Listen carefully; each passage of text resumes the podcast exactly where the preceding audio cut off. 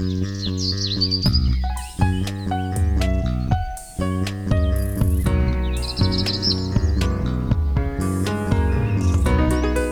迎收听《来一口垃圾》，我是 Amy，我是心怡。这一集呢，我们想要针对之前录的为什么一般人可能会不想做环保的几个理由，再做一个补充。因为我们后来发现，我们还是漏掉了一个，好像很多人也会觉得是因为这个理由，就是觉得大家都没有在做，我一个人做环保这有什么用？所以那我就干脆不要做。对。例如说，好像很多人就会觉得，嗯，净滩呐，每次去才捡一堆垃圾，回来之后下一次再去又是一堆垃圾，感觉好像怎么进都进不完啊，到底有没有效？对，但是其实是这样子的。有一些研究员，他们发现说，在海中的垃圾只有百分之一飘到太平洋中间的垃圾带，其他百分之九十九呢，都其实在我们离我们最近的岸边，不断的重复着入海，然后又被冲上岸，然后又再下海这样的轮回。所以在岸边的都是一些新的垃圾，如果我们不去进它的话呢，它就有机会跑到海中间，这样可能也很难，就是很难排，但但是它会一直在。在岸边一直无限的循环，然后幸运的一些才会跑到海中间，但是那些塑胶它就会一直不断被拍打之后，然后就会变为塑胶嘛，那可能之后就会落入我们水循环或是我们的饮食的循环当中。所以你如果不去捡它的话呢，它就。只会越来越多而已，而且很危险，因为沿岸反而是比较多生物的地方，嗯、对啊，就跟我们生活是很接近的，反而会造成更多的危险。但净滩这点其实最有用的，应该还是源头要减量，所以就是一开始就不要制造各种一次性的塑胶垃圾，然后你就可以嗯避免很多垃圾在海边出现，你就要去捡。那另外一个可能大家也常常会提到的，像比方说。开车好了，那觉得我自己一个人多开一个车，好像大家都开车，我自己如果就算不开车的话，车上还是这么多车，都还是在塞车啊，没有影响。对啊，但是其实台湾有统计过，诶，如果呢，全台湾的开车族，就是你一周选择一天搭大大众交通运输上班上学，那。假如啦，你每一天，你本来每一天平均是开三十七点六公里，然后你的车子耗油量大概是每公升十公里这样计算的话，你只要一周有一天不开车，你一年就可以省下了大概五六千块的油费，然后重点是一年可以减少一百八十四公吨的碳排。嗯，对啊，这样其实还蛮多的哦。没错，所以除了周一无肉日以外呢，也应该有一个周几无车日这样。嗯嗯，对，没错。那另外也常常被大家提出来，就像是吃肉的问题。那大家好像在推广吃素啊，碳排比较少啊，吃肉碳排很多。可是如果我不吃肉的话呢，其他也还是在吃肉啊，或者是餐厅也还是卖有肉的餐点，超市也还是有在卖肉品，根本就没有影响。对啊，但其实针对这一点呢，像是呃中正大学的地环系系主任。黄慧珠有提到说，以一个大学生的饮食来讲好了，他如果早上吃一个猪肉汉堡，然后晚上吃一个猪排便当，就这样的这样的两块猪肉的量，大概是一百五十八公克。这样的量呢，换算下来，可以它的碳排可以让一百瓦的灯泡连续亮三天，有七个小时，然后可以让一台彩色电视连续播五天，让一台洗衣机连续转。一天又七个小时，还有不间断的微波食物，大概八个小时。所以其实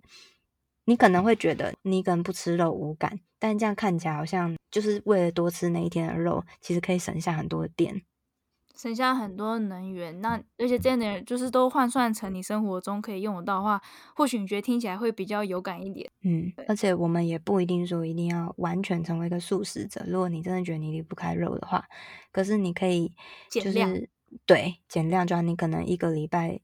减个一天，或是减个三天，这样加起来都会蛮可观的。对啊。然后再来就是，有些人可能会觉得说，哦，我们那边省一个塑胶袋，然后省一个什么吸管。可是其实有钱人呢，他们出国玩一趟飞机，然后就就会增加多少碳排。那我们这做这些，我们其实也没办法省到多少。对。但是如果你有这样想法，你就可以想说，你知道一台飞机呀、就可能横跨一个大西洋这样往返，那它就会产生一点六吨的二氧化碳。那这个一点六吨的二氧化碳，只是你搭了一趟飞机哦，可是它却是印度居民每个人一年的碳排量。所以你可能觉得你自己的你这省这些碳排好像没什么，跟那些富豪比。但是如果你是跟印度人比的话，你会发现你的减少一趟飞机，其实大大的影响了全球很多的部分。就是你的生活模式，你如果是要跟富豪他们比的话，当然对你可能是一般平民老百姓。可是如果我们大部分的台湾人跟真的很贫穷的国家相比的话，我们的生活也已经是富裕的生活了。相较于他们，我们就是有钱人。所以我们的一个行为可能也是影响很多的。对，就是你，你不要把自己放在穷人位置，你也是可以很有影响力的有钱人，是这样讲吗？应该说有很多台湾人的生活模式已经是高碳排的生活模式。没错，哦，还有啊，其实我们的购物模式也会影响到我们的生活，像是，呃，你知道吗？如果我们在做一件百分之百涤纶的裤子，那件裤子可能大概四百克好了，那经过各国的原料采集、生产、制作到销售，我们在洗啊、烘啊什么的，反正中间过程做一件裤子，总共花了。四十七公斤的二氧化碳诶，非常多，因为才一个四百克的裤子哦。对啊，所以就等于 说是那件裤子一百多倍的量，所以你可能会觉得啊，好像很无感，但是你可以想一下，你一年到底买多少衣服、多少裤子，你就可以很有感说，嗯，那我大概造成了多少碳排。对，不要觉得说啊，就是一件裤子而已嘛，啊，就是一个一件衣服而已，这样子。对，也是很有差的。好，所以其实例子蛮多的，但是我们有发现。各个例子的背后，其实都是一个很根本的原因，就是这些人他们之所以会觉得环保做环保没有用啊，我个人力量太小，他们其实就是因为无法实际感受到自己的作为能够带来什么样的差异。但是其实一个人的实际作为确实是可以带来很大的差异的，就是有研究发现说，你一个人如果持续努力的坚持做一件事情的话呢，他就可以大大的影响身边的人。他的例子就是。如果说在美国的咖啡厅的顾客被告知说有三百分之三十的美国人现在已经开始选择少吃肉喽，那大概会有两倍的几率，那些顾客呢，他们也会选择。没有肉的午餐，对，所以其实就只是差了一个资讯告知而已。他们有知道说，哎，我这身边的人有在做这件事情，那我也来试试看，好，就会有这样子的影响。对，另外一个例子跟这个很像，就是他们是一个线上的调查。如果受访者知道有人会因为气候变化而放弃搭飞机，那他们也会有一半的人表示说，嗯，那我也愿意减少飞行的次数。对，所以其实就是一个。嗯你身边人的作为跟想法，其实你多少会被受到影响。如果你希望大家有开始。往这个方向做的话，你你只要做出来，你就多少就可以影响别人。对啊，人会这样，就是因为我们通常都是会去衡量我们同类的行为嘛，然后会在意识跟行为上去配合他们去做出一些调整。那如果大家都发现说，哎，我的邻居开始在保护环境了，可能呃，我们这个街区有人家庭装了太阳能板，那他们会想装太阳能板的几率也会变高。所以如果说你可以在乎环境的话，你身边的朋友、你的亲人，他们也会开始去重视这件事情，然后也可以慢慢的也会改变他们的行为。然后在我们讨论过程中，我们有提到比喻的举例，就是说，假设我们大家所有人共有一个大水池，好了，那这个大水池的干净程度呢，取决于它里面到底是被丢了更多的污水，还是更多的净水。假设比方说活性炭，那。可能有人觉得说，我为什么要呃花钱呢、然后丢这个活性炭，那这个这水我觉得又没有多少人，这水池水这么大。可是你或许没有意识到的事情是，你以为你没有丢活性炭，你什么事都没有做。但其实你只有两个选择，你要么丢污水，要么丢活性炭。所以当你选择不丢活性炭的时候，你其实已经选择了丢污水了。你并不是不作为，你有作为，只是哪个方向而已。所以说。你觉得你自己好像没做什么，你就已经在伤害地球了。对，所以你可能觉得好，其他人怎么做啊、所以整个对这个水池的影响，你个人的力量很微薄。但其实你能管的就是自己而已，你真的能负责的对象就只有你自己。所以，当你知道你如果不是丢净水，就只能丢污水的话，那你会选择你要丢净水还是丢污水呢？就是这样，你没有办法选择不丢。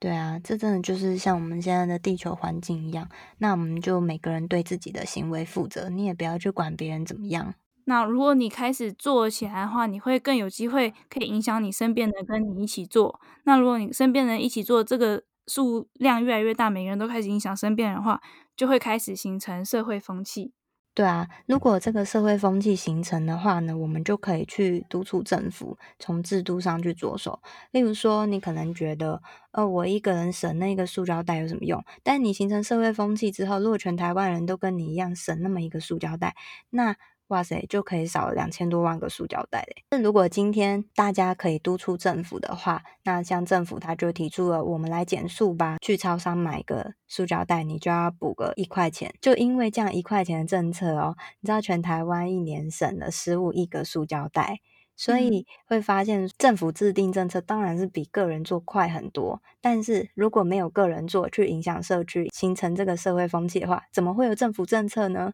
所以你还是得做啊。那社会风气除了可以促使政府做出一些政策上的调整以外呢，也可以促使，应该说会督促企业做出回应跟改变。嗯，那例子就是。很明显的，像很多快时尚，他们推出一些好像很比较永续或比较环保的生产线，来应应这个环保意识抬头的这个市场需求。呃，除了快时尚以外，像 IKEA 他们现在也有很多那种，就是说他们的产品是永续，用回收塑料、回收木头去做的家具，他就是希望他们的企业形象是很好的。这些也都是靠民众的消费来。逼企业做出反应的，没错。就为什么企业为什么会想要做出这种调整？当然是因为他们想要更多的客户。那为什么他们会觉得这种调整可以吸引到更多客户？当然是因为观察到有这样子的集体意识跟社会风气的形成。那为什么会有这样的集体意识跟社会风气的形成？当然是越来越多人加入这个方向，然后开始做这件事情。所以你从你开始做，然后你身边开始跟着一起做，然后很多人都一起做这件事情，形成的社会风气，确实已经让。很多企业已经做出了回应跟改变，虽然很多现在可能都还只是表面上做一些表面功夫，就是我们俗称的漂绿，就是漂白的漂，把它漂成绿色，好像表面包装的是绿色，但底子也还是不是绿的。可是这至少是第一步，因为他们意识到了说，我们必须至少表面要迎合大家这个市场需求。所以这需求是存在，那如果我们继续坚持的话，他们会被被迫到必须要把本质也改变。嗯，对啊，这样让我想到很多企业为了要促进民众消费，就是以电子产品为例好了，他就一直不断的换一些小零件配件，然后呢就逼你这台用旧了或是坏掉之后你也没得换，你就是得买一整台新的这样子。嗯，但是像最近就有看到 Apple，它最近要出新的手机嘛。然后他们还有鼓励大家说，原来那个旧的那个豆腐头是还可以继续用的哦，所以呢，他新的手机就不附豆腐头。嗯，这对企业来说，他们也是节省成本啦。对，对啊，对，但是至少有感觉到、嗯、哦，好像他们有点想要努力，就是在环保这一方面。而且这这就是一个很棒的例子，就是其实环保。很多时候是反而可以替企业省钱的，没错。但反正我我觉得是也会越来越多企业发现这一点。第一个是对于追求环保的这个市场趋势越来越无法忽视。那第二点，他们当然也要求生存的，在符合环保趋势的情况下，看有没有办法反而能省钱的做法。